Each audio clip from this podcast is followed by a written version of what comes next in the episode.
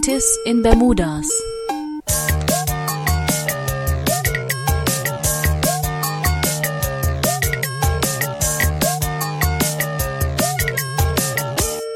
Die Talkrunde der EL Rhein-Neckar.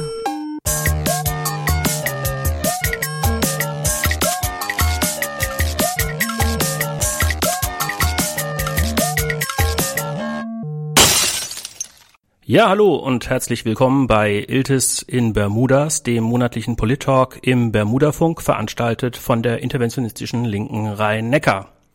Heute ist der 15. Januar 2019. Wenn heute nicht der 15. Januar ist, dann hört ihr uns entweder im Podcast des Bermudafunks, ihr hört eine der Wiederholungen oder ihr hört uns im Archiv von freieradios.net.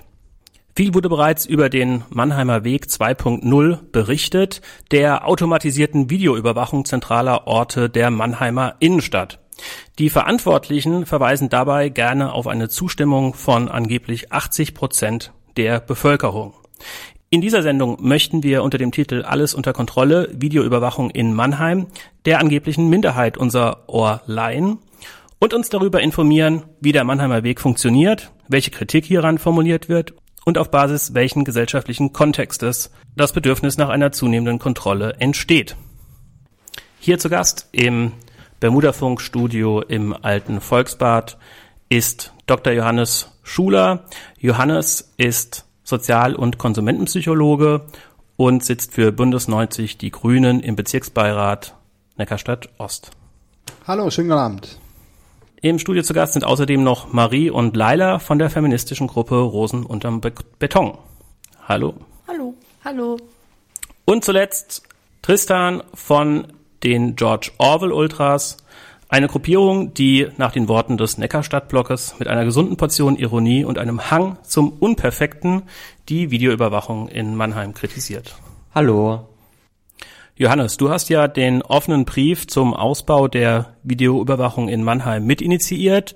Da wird einiges an Kritik geäußert gegen die schon gegenwärtige und geplante Form der Videoüberwachung. Bevor wir uns aber der Kritik zuwenden, möchten wir erstmal uns darüber informieren, ähm, worum es überhaupt geht. Was ist denn dieser viel zitierte Mannheimer Weg 2.0?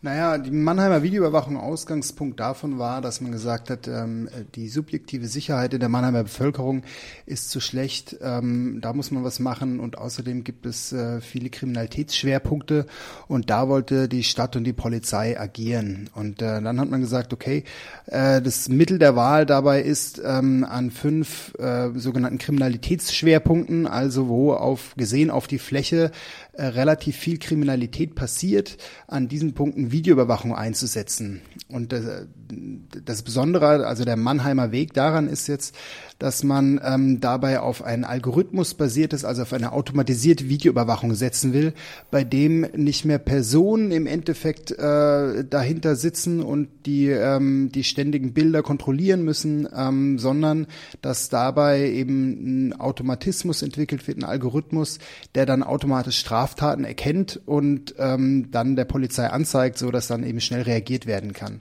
Und das ist auch notwendig, weil bei dieser Videoüberwachung jetzt auch in Mannheim werden 72 Kameras eingesetzt an fünf Standorten. Das ist also personell praktisch nicht mehr äh, handelbar, das alles nur noch manuell zu überwachen. Nun habe ich in der Zeitung gelesen, dass letztlich die Automatisierung auch dazu führen soll, dass es zu einem größeren Schutz der Privatsphäre kommt.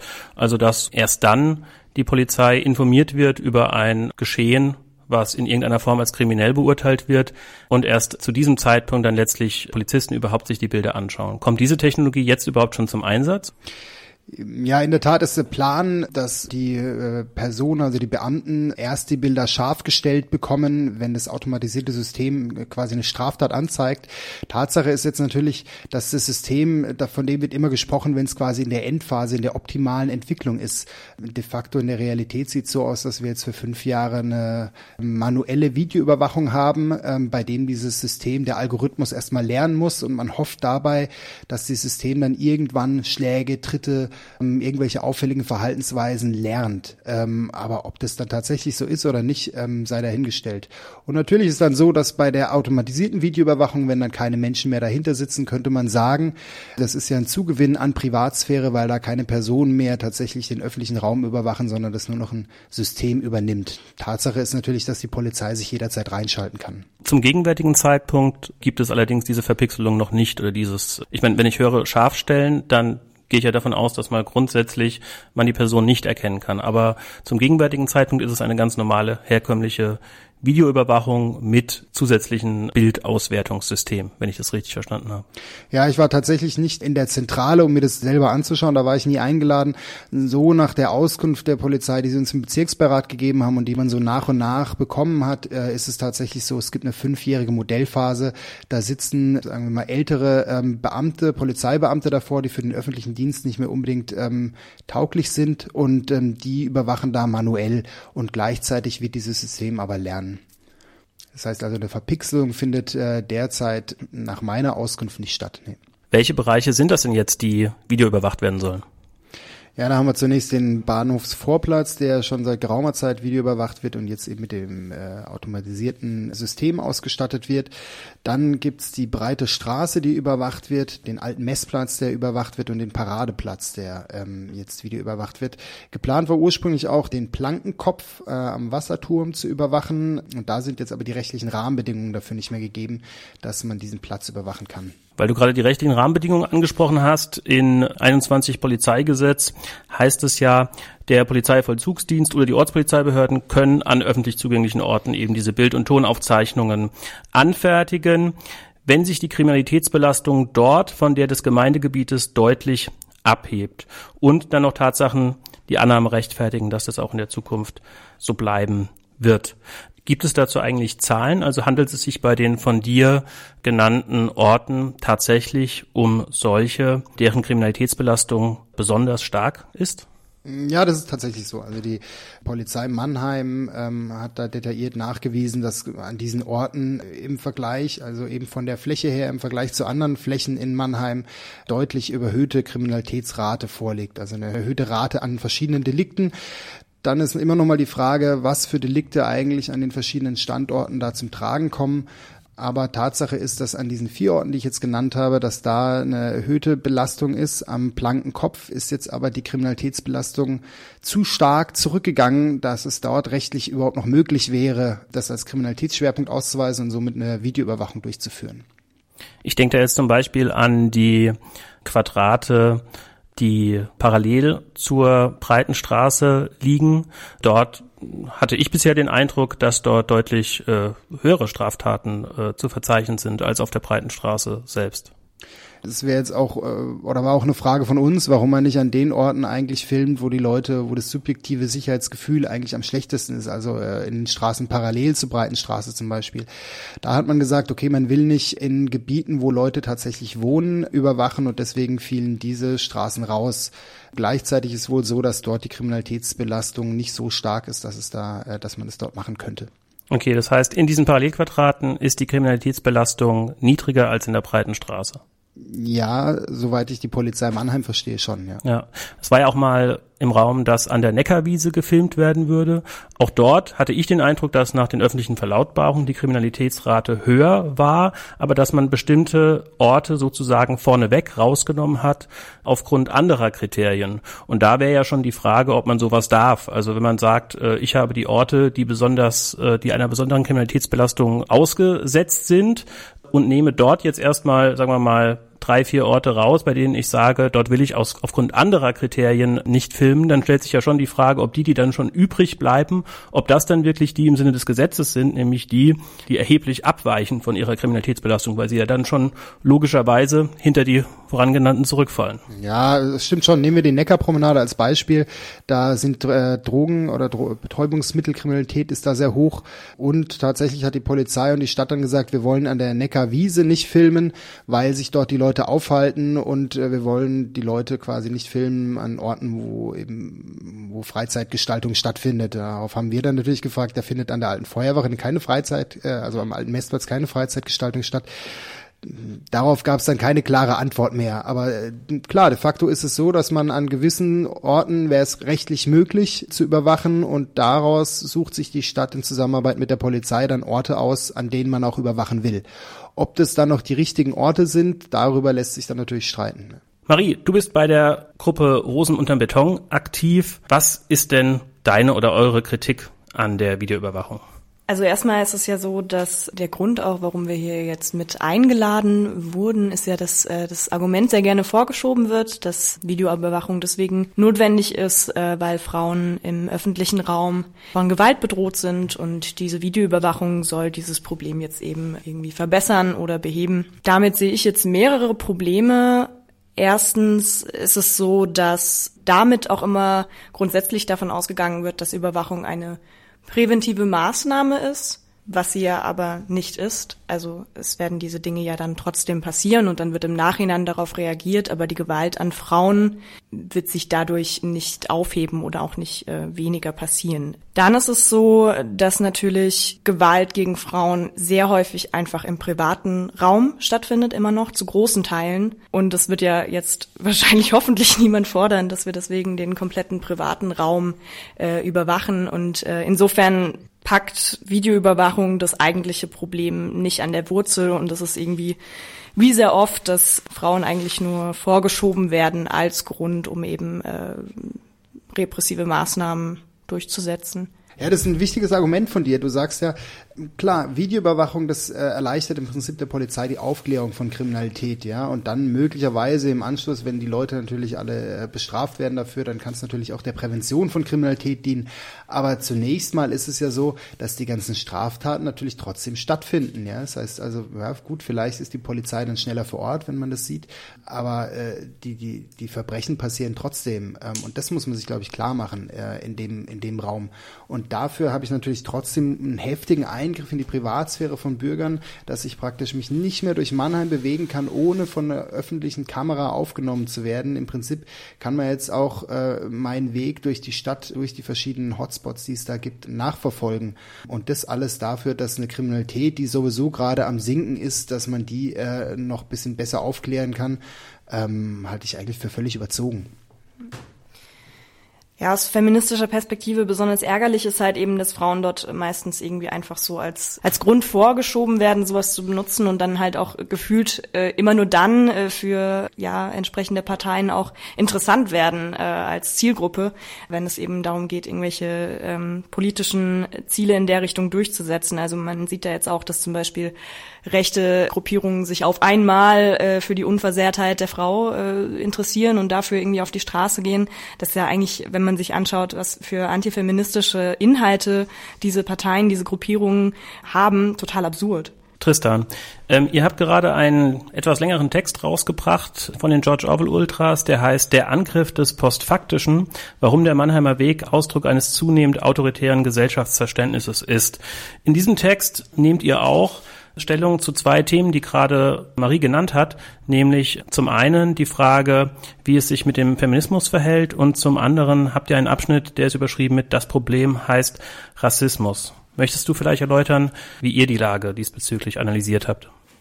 Ja, dafür muss ich jetzt ein bisschen länger ausholen und zwar haben wir uns dafür zuerst mal die Begründung angesehen, mit der die Kameraüberwachung eingeführt worden ist. Und da haben wir ganz stark dieses Bild gesehen von subjektiver Sicherheit, von dem, von einem Sicherheitsgefühl, von einem Grundrecht auf, auf gefühlte Sicherheit, wo wir eben ähm, uns die Frage gestellt haben, inwieweit es denn ein Gefühl sein kann, das dann im Grunde eine objektive Maßnahme begründet. Und da haben wir Verbindungen gesehen zu Neurechten, zu rechten Politikangeboten, die eben auch dieses ähm, gefühlte Sicherheit als Grundlage ihrer Politik propagieren und die diese gefühlte Sicherheit halt eben ganz stark rassistisch konnotiert haben. Und ähm, eben diese gefühlte Sicherheit oder dieses, diese gefühlte Unsicherheit für diese rechten Politikangebote bedeutet dann eben vor allem so die, die Angst vor dem Fremden, die Angst vor dem anderen und ist von daher eben an sich eine für uns irgendwie auf eine Art schon, ja, schon strukturell rassistische Konstruktion, Ihr schreibt zum Beispiel, Der Rassismus der Videoüberwachung geht also hinaus über seine offensichtliche Form beim Racial Profiling und manifestiert sich schon in der Grundlage der Überwachung überhaupt.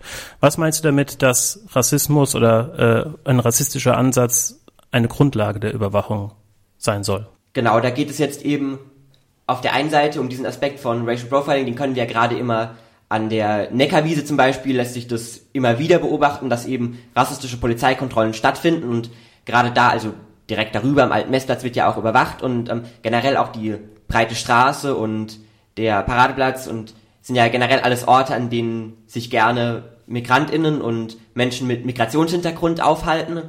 In Zusammenhang gesehen mit diesem Begriff von subjektiven Unsicherheitsgefühl sehen wir das auf jeden Fall so, dass eben dieses subjektive Unsicherheitsgefühl in der Begründung zusammengeworfen wird, so mit dieser Beobachtung vom Fremden, irgendwie von MigrantInnen und Menschen mit Migrationshintergrund, die man eben als dieses subjektiv unsichere wahrnimmt. Das ist im Grunde so einer der, der zentralen Aspekte, wenn wir von diesem subjektiven Unsicherheitsgefühl reden, ist eben dieser strukturelle Rassismus, der da im Grunde dahinter steht. Und wenn wir uns das Ganze dann nochmal so auf, also die, die feministische Perspektive, die wir in unseren Text mit einbringen wollten, ist dann auch auf jeden Fall die, die sich eben auf einen feministischen Antirassismus bezieht, der eben ganz klar postuliert für uns, dass diese Konstruktion, wenn man die weiterdenkt, und gerade eben mit diesem Begründungsmuster, das gesagt wird, es geht darum, Frauen zu schützen, dann ist es ja ganz klar, dass hier irgendwie eine Externalisierung von Gewalt gegen Frauen stattfinden soll. Da ist eben ganz klar unser Ansatz, dass wir sagen, unsere Kritik an der Kameraüberwachung ist eine antirassistische Kritik und ist auch eine Kritik, die, also die ihren, die natürlich feministisch ist und diesen Feminismus antirassistisch besetzen will. Ja, bei der subjektiven, Entschuldigung, bei der subjektiven Sicherheit wenn man da nochmal von der, von der These, äh, wenn man sich die These nochmal überlegt, ist es ja absurd, ja. Es wird angenommen, dass Videoüberwachung bei allen Menschen Gefühl von mehr Sicherheit erzeugt. Ähm, und wenn man sich jetzt anschaut, es gibt Gruppen wie die George Orwell Ultras, ähm, da, daran sieht man ja ganz klar, nicht bei der gesamten Bevölkerung ähm, erzeugt es ein Gefühl von Sicherheit, wenn 72 Kameras auf mich gerichtet sind, ja. Und der zweite Punkt dazu ist, ähm, und das macht es ja noch absurder, wenn wir überlegen, was die Polizei für verschiedene Mittel in der Hand hat, um die subjektive Sicherheit in der Bevölkerung zu erhöhen, dann ist doch klar, äh, dann würde man eigentlich auf ähm, uniformierte Polizisten, die in den Straßen irgendwie patrouillieren, zurückgreifen, auf Polizeiautos, die ich in der Nähe sehe, aber doch normalerweise nicht auf Videos, auf eine Videoüberwachung ähm, und gerade so, wie sie jetzt durchgeführt wird, mit kleinen Schildern, die dann an den Plätzen anzeigen, okay, hier wird Video überwacht, ähm, so dass die Hälfte der Leute noch nicht mal mitbekommt, dass da eigentlich überwacht wird. Wie soll das denn die subjektive Sicherheit bei den Leuten erhöhen, wenn sie wissen, wenn ich mich aus dem Gebiet rausbewege, werde ich nicht mehr überwacht und eventuell wissen sie es gar nicht. Ich würde gern äh, noch mal ein bisschen auf das eingehen, was Tristan gerade ähm, formuliert hat. Ähm, also erstmal ist es mir wichtig zu sagen, dass ich schon auch glaube, dass es, ähm, also ob das jetzt wirklich diese 80 Prozent sind, da müsste man dann irgendwie noch mal drüber reden, wie das denn überhaupt festgestellt wurde, wo diese Zahl herkommt. Ähm, prinzipiell denke ich schon, ähm, das kann man vielleicht irgendwie hin und wieder bei den Kommentarspalten ablesen, im Mannheimer Morgen oder so. Ich finde, das ist manchmal irgendwie ein ganz netter Überblick, den man so hat, vielleicht mal über das, was so die äh, durchschnittliche Mannheimer Bevölkerung vielleicht denkt. Ähm, da kann man schon noch ablesen, dass Leute das auch einfordern mit der Videoüberwachung. Ich denke schon, dass es Leute gibt, die das gut finden. Und denke auch, dass es Quatsch wäre, wahrscheinlich zu behaupten, dass es irgendwie der Großteil das schlecht findet. Die Frage ist ja aber, ähm, warum finden die Leute das gut? Warum denken die Leute, dass das eine, eine Maßnahme ist, die auch wirklich diese Probleme abwendet? was für eine Konsequenz hätte das denn dann wirklich? Und was ich noch ähm, im Hinblick auf den Bias sozusagen der Videoüberwachung sagen wollte, äh, was jetzt noch nicht so ganz zur Sprache kam, dann sprechen wir hier beim Mannheimer Modell von intelligenter Ü Videoüberwachung. Das heißt, wir sprechen von einem Algorithmus und dieser Algorithmus kommt ja nicht in eine perfekte, widerspruchslose Welt hinein, sondern lernt ja quasi von der Welt, in der wir jetzt gerade leben und dies nun mal durchzogen von äh, patriarchalen Strukturen, von rassistischen Strukturen. Ähm, und dadurch lernt der Algorithmus ja auch. Und also so wie der Algorithmus lernt, lernt er ja dann, also gerade eben auf diese Videoüberwachung bezogen, lernt er ja quasi auch, was ist ein normaler Körper, wie bewegt sich ein normaler Körper im öffentlichen Raum und wie bewegt er sich nicht. Und das wirkt sich natürlich, finde ich, auch ganz massiv, also gerade wenn es, wenn wir von intelligenter Videoüberwachung reden und nicht nur von dem Einfluss, den Videoüberwachung ohnehin hat, reden wir auch auf einen ganz massiven Einfluss darauf, wie wir uns im öffentlichen Raum bewegen und wie Leute, die auch außerhalb der Norm sich bewegen in ihrem optischen äh, wie die sich öffentlich bewegen können. Ja, ähm, ganz genau. Da kommt für uns auch eine Tendenz zum Ausdruck, die wir in der letzten Zeit und über die letzten Jahre hinweg irgendwie verstärkt beobachten konnten. Und das ist eben eine Autoritarisierung der Gesellschaft und irgendwie eine Stärkung dieser autoritären Formierungen, die ähm, sich in dem Fall jetzt eben aus sowohl aus politisch aktiven Polizeibehörden als auch aus ähm, offen rechten Politikangeboten und ähm, die sich ausdrückt in der Überwachung, der wir uns im Internet ausgesetzt sehen und im, in Gesetzen wie im Netzwerkdurchsetzungsgesetz, wo wir eben diesen Tendenz des Staates einfach irgendwie sich, sich aufzurüsten und stärker eingreifen zu wollen, über die letzten Jahre beobachten können. Das sehen wir eben auch als Ausdruck in der Videoüberwachung und ähm, wir begreifen die Videoüberwachung daher so als auf der einen Seite natürlich als Teil des Repressionsapparats dieses Staates, aber als Teil des Repressionsapparats, der eben anders als normale Strafverfolgung ja nicht erst nach der Straftat aktiv wird, sondern Straftaten generell schon oder generell aufzeichnet, bevor irgendetwas geschieht und damit zu diesem Repressionsapparat unmittelbar vorgebaut ist und ähm, so genau eine eben eine normierende Funktion einnimmt und dadurch ja für uns auch schon wieder eine, ein Instrument des staatlichen Durchgriffs und steht da eben in einem Zusammenhang mit dieser autoritären Formierung, mit der Autoritarisierung der Gesellschaft und auch mit dem Rechtsruck, den wir über die letzten Jahre beobachten konnten. Bevor wir uns im nächsten Blog nochmal genauer damit beschäftigen werden, in welchem gesellschaftlichen Kontext denn die Videoüberwachung in Mannheim steht, also welche Theorien dahinter stecken und ihr habt gerade schon ein bisschen die gesellschaftliche Situation angesprochen, ähm, würde ich gerne nochmal auf diese 80 Prozent, von der immer die Rede ist, eingehen. Johannes, kannst du dir erklären, wie es zu solchen Ergebnissen kommt, also warum dieses Bedürfnis nach zunehmender Überwachung besteht? Du bist ja auch unter anderem Sozialpsychologe. Vielleicht kannst du das dir ja erklären. Ja, der erste Aspekt, auf den du ansprichst, also wie diese 80 Prozent zustande kommen, äh, diese 80 Prozent kommen aus der Mannheimer Sicherheitsbefragung, die durchgeführt wird, repräsentativ in, in Mannheim und da wurde eben gefragt, ob die Leute Videoüberwachung für wünschenswert halten. Und ich halte die Frage prinzipiell einfach für falsch gestellt, denn Politik ist ja immer, dass Mittel verteilt werden und die sind äh, für eine Sache da und dann äh, sind sie eben für eine andere Sache nicht mehr da. Wenn sie die Leute gefragt hätten, ähm, ob die Leute sich mehr Polizeistreifen auf der Straße wünschen, mehr sichtbare Polizisten in Fußstreife, dann hätten die Leute genauso zugestimmt. Das bedeutet also diese, diese Zustimmung zur Videoüberwachung, die, das reflektiert einfach nur eine prinzipielle prinzipielle Zustimmung zu staatlichen Maßnahmen, die mehr Sicherheit versprechen. Die Frage muss aber eigentlich lauten, wollen Sie Leute Videoüberwachung statt Polizei auf der Straße? Der andere Aspekt, warum es natürlich dazu kommt, dass ähm, die Leute ein verstärktes Bedürfnis nach Sicherheit haben, dass das subjektive Sicherheitsgefühl sinkt, obwohl die Kriminalitätsrate, also die objektive Kriminalität bundesweit und auch in Mannheim sinkt, ist natürlich eine komplexere. Im Prinzip geht es da auch im Großen und Ganzen darum, dass die Leute eben konfrontiert sind durch die Medien und insbesondere durch unsere Lokalzeitungen hier, die äh, Polizeiberichte einfach äh, völlig überrepräsentiert darbieten. Wenn sie jetzt einen Mannheimer Morgen aufschlagen, wenn du den Mannheimer Morgen äh, dir mal anschaust, da sind extrem viele Polizeiberichte drin und da geht's äh, auch in einzelnen Polizeiberichten um irgendwie äh, eine Widersetzung gegen eine Festnahme. Und wenn solche Lappalien schon in der Zeitung stehen, dann erzeugt das natürlich bei den Leuten, und das ist so eine sozialpsychologische Sicht, ähm, erzeugt es ein Gefühl davon, dass es äh, prinzipiell sehr unsicher ist in der Stadt, weil einfach viel Kriminalität passiert. Wenn man diese plakativen Polizeiberichte, wenn man die weniger in den Zeitungen äh, und in den Medien verbreiten würde, dann gäbe es auch ein anderes Sicherheitsgefühl, ganz sicher. Tristan, du hast es im letzten Blog schon etwas angesprochen, dass ihr eine zunehmende Autoritarisierung erkennen könnt. In welche Denkweise ist denn eine solche Forderung nach Videoüberwachung eingebettet?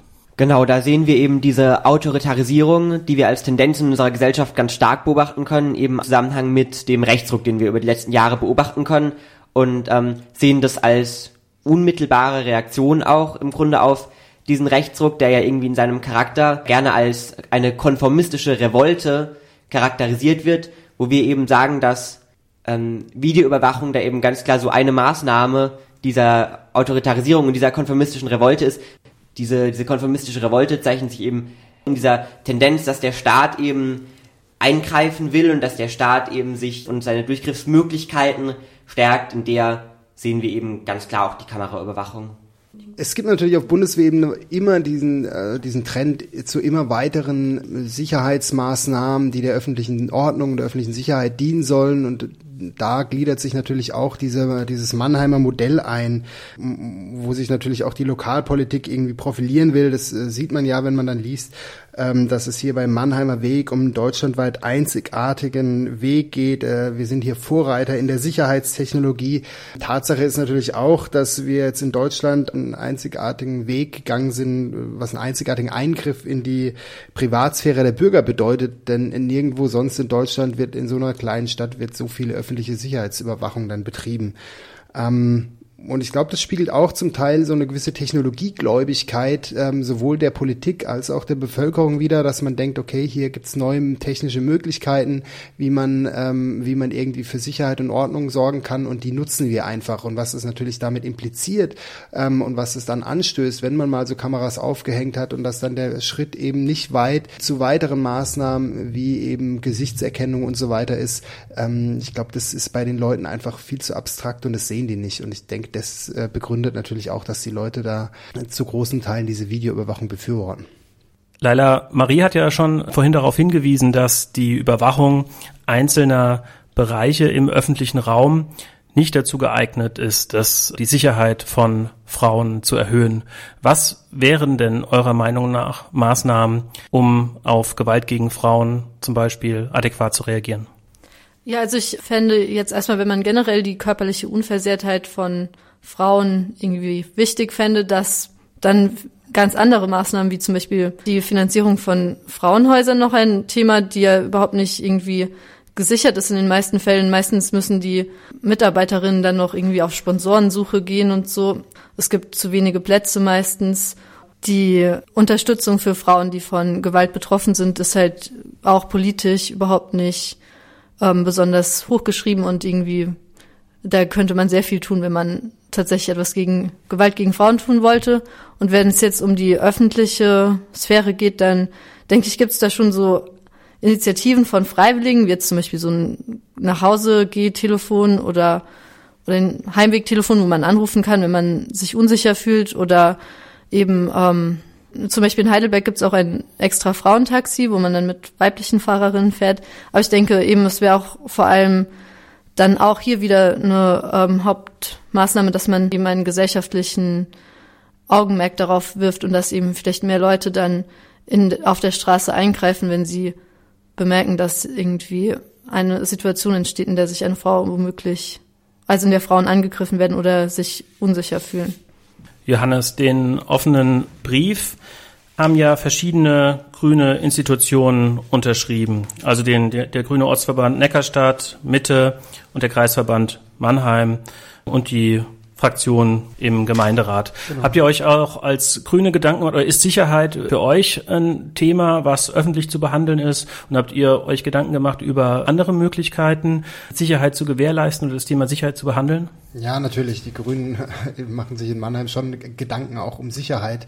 Ähm, unsere Position dazu ist, dass man, ähm, dass wir lieber Beamte auf der Straße haben als eine teure Videoüberwachung, die ja uns 880.000 Euro jetzt kostet. Ich fand den Vorschlag gerade gar nicht äh, uninteressant. Ähm, äh, wenn man von Frauenseite mal hört, naja, wir fänden, wenn man äh, Sicherheit für Frauen gewährleisten will, es eigentlich viel ähm, wichtiger, Frauenhäuser zu unterstützen, als äh, für knapp eine Million Euro äh, ein teures Videoüberwachungssystem dann zu installieren, das den Frauen natürlich in der Privatsphäre überhaupt nicht hilft und außerhalb der Gebiete auch äh, völlig nutzlos ist. Ne?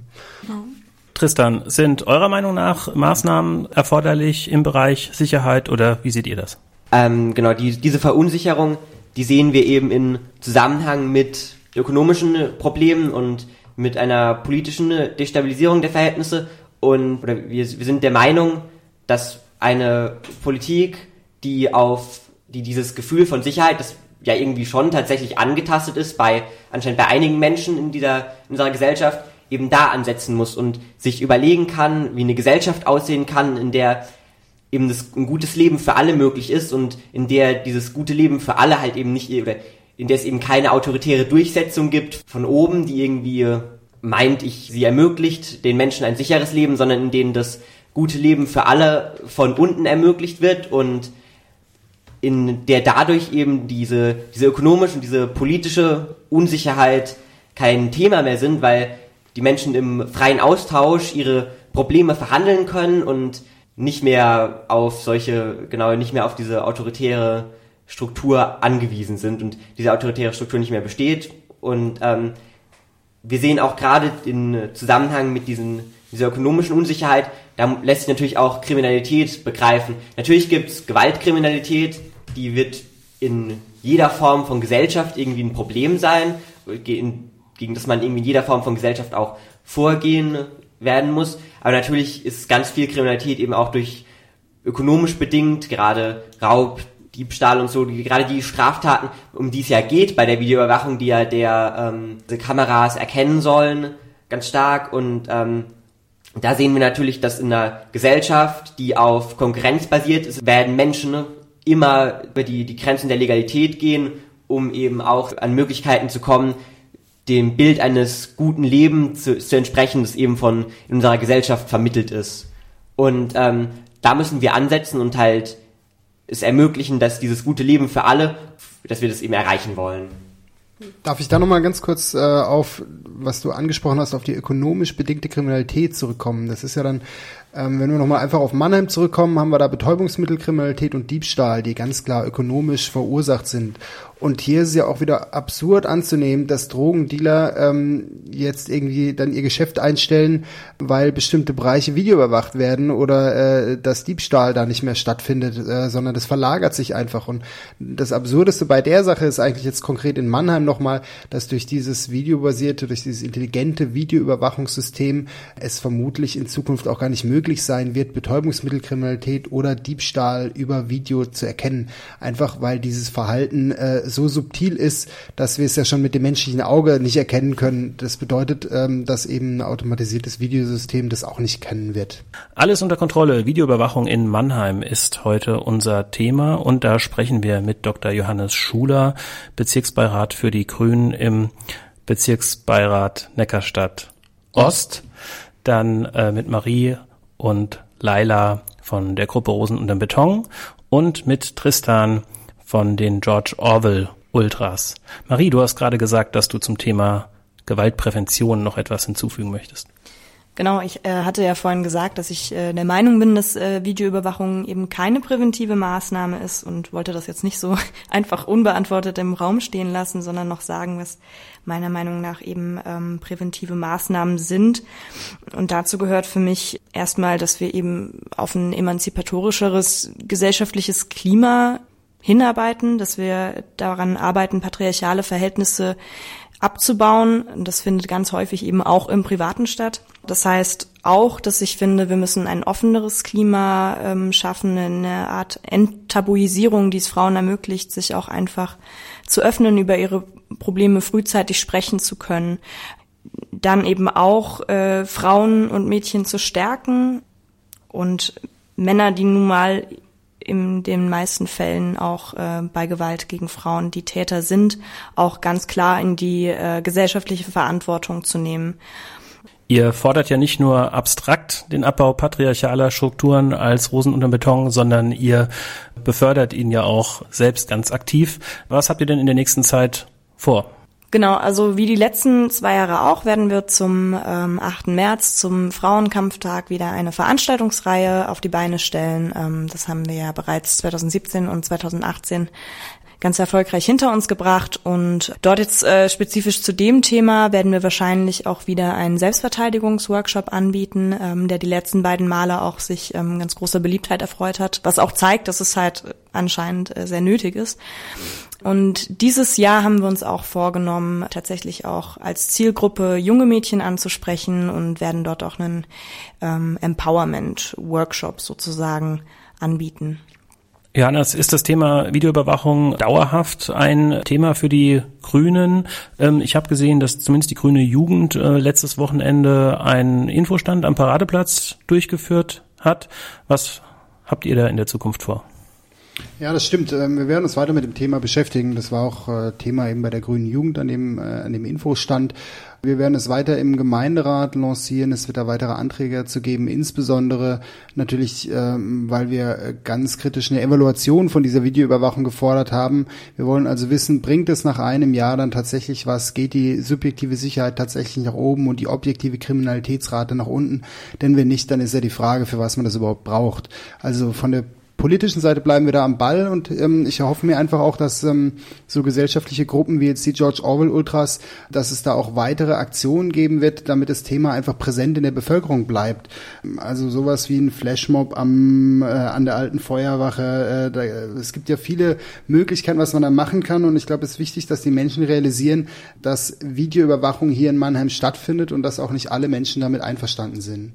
Wichtig ist dabei natürlich, dass, ähm, dass es gewaltfrei abläuft ähm, mit, mit äh, Aktionen, wo irgendwie Gewalt im Spiel ist, äh, weiß man eigentlich dann immer im Endeffekt äh, auch der Politik einen Bärendienst, die sich eigentlich dafür einsetzt, dass es eben nicht so ist.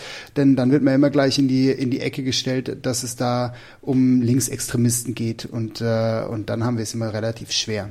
Tristan, so angesprochen, habt ihr etwa auch vor, gewaltfreie Aktionen in den äh, nächsten Monaten durchzuführen? Ja, es soll in den nächsten Monaten tatsächlich noch einige Aktionen auch ohne Gewalt geben. Mach das, mach das nochmal, mach das. Ich wollte damit nicht implizieren, dass eure letzte Aktion mit gewaltvoll abgelaufen ist. Ich glaube, das sollten wir nicht, also solltet ihr nicht zugeben sein, dass das hier, also.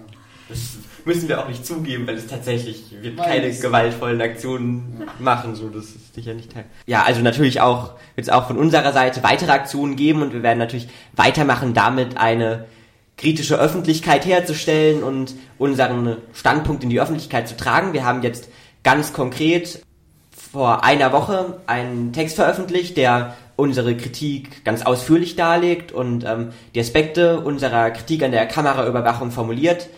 Der ist zu finden auf unserer Facebook-Seite unter George Orwell Ultras. Es lohnt sich sicher, diese Facebook-Seite zu verfolgen. Da werden wir in Zukunft auch unsere Aktion ankündigen und da kann man einfach sehen, was wir tun. Da kann man uns auch gerne kontaktieren, wenn man sich irgendwie, wenn man mit uns übereinstimmt und an unserem Schaffen einer kritischen Öffentlichkeit beteiligen möchte.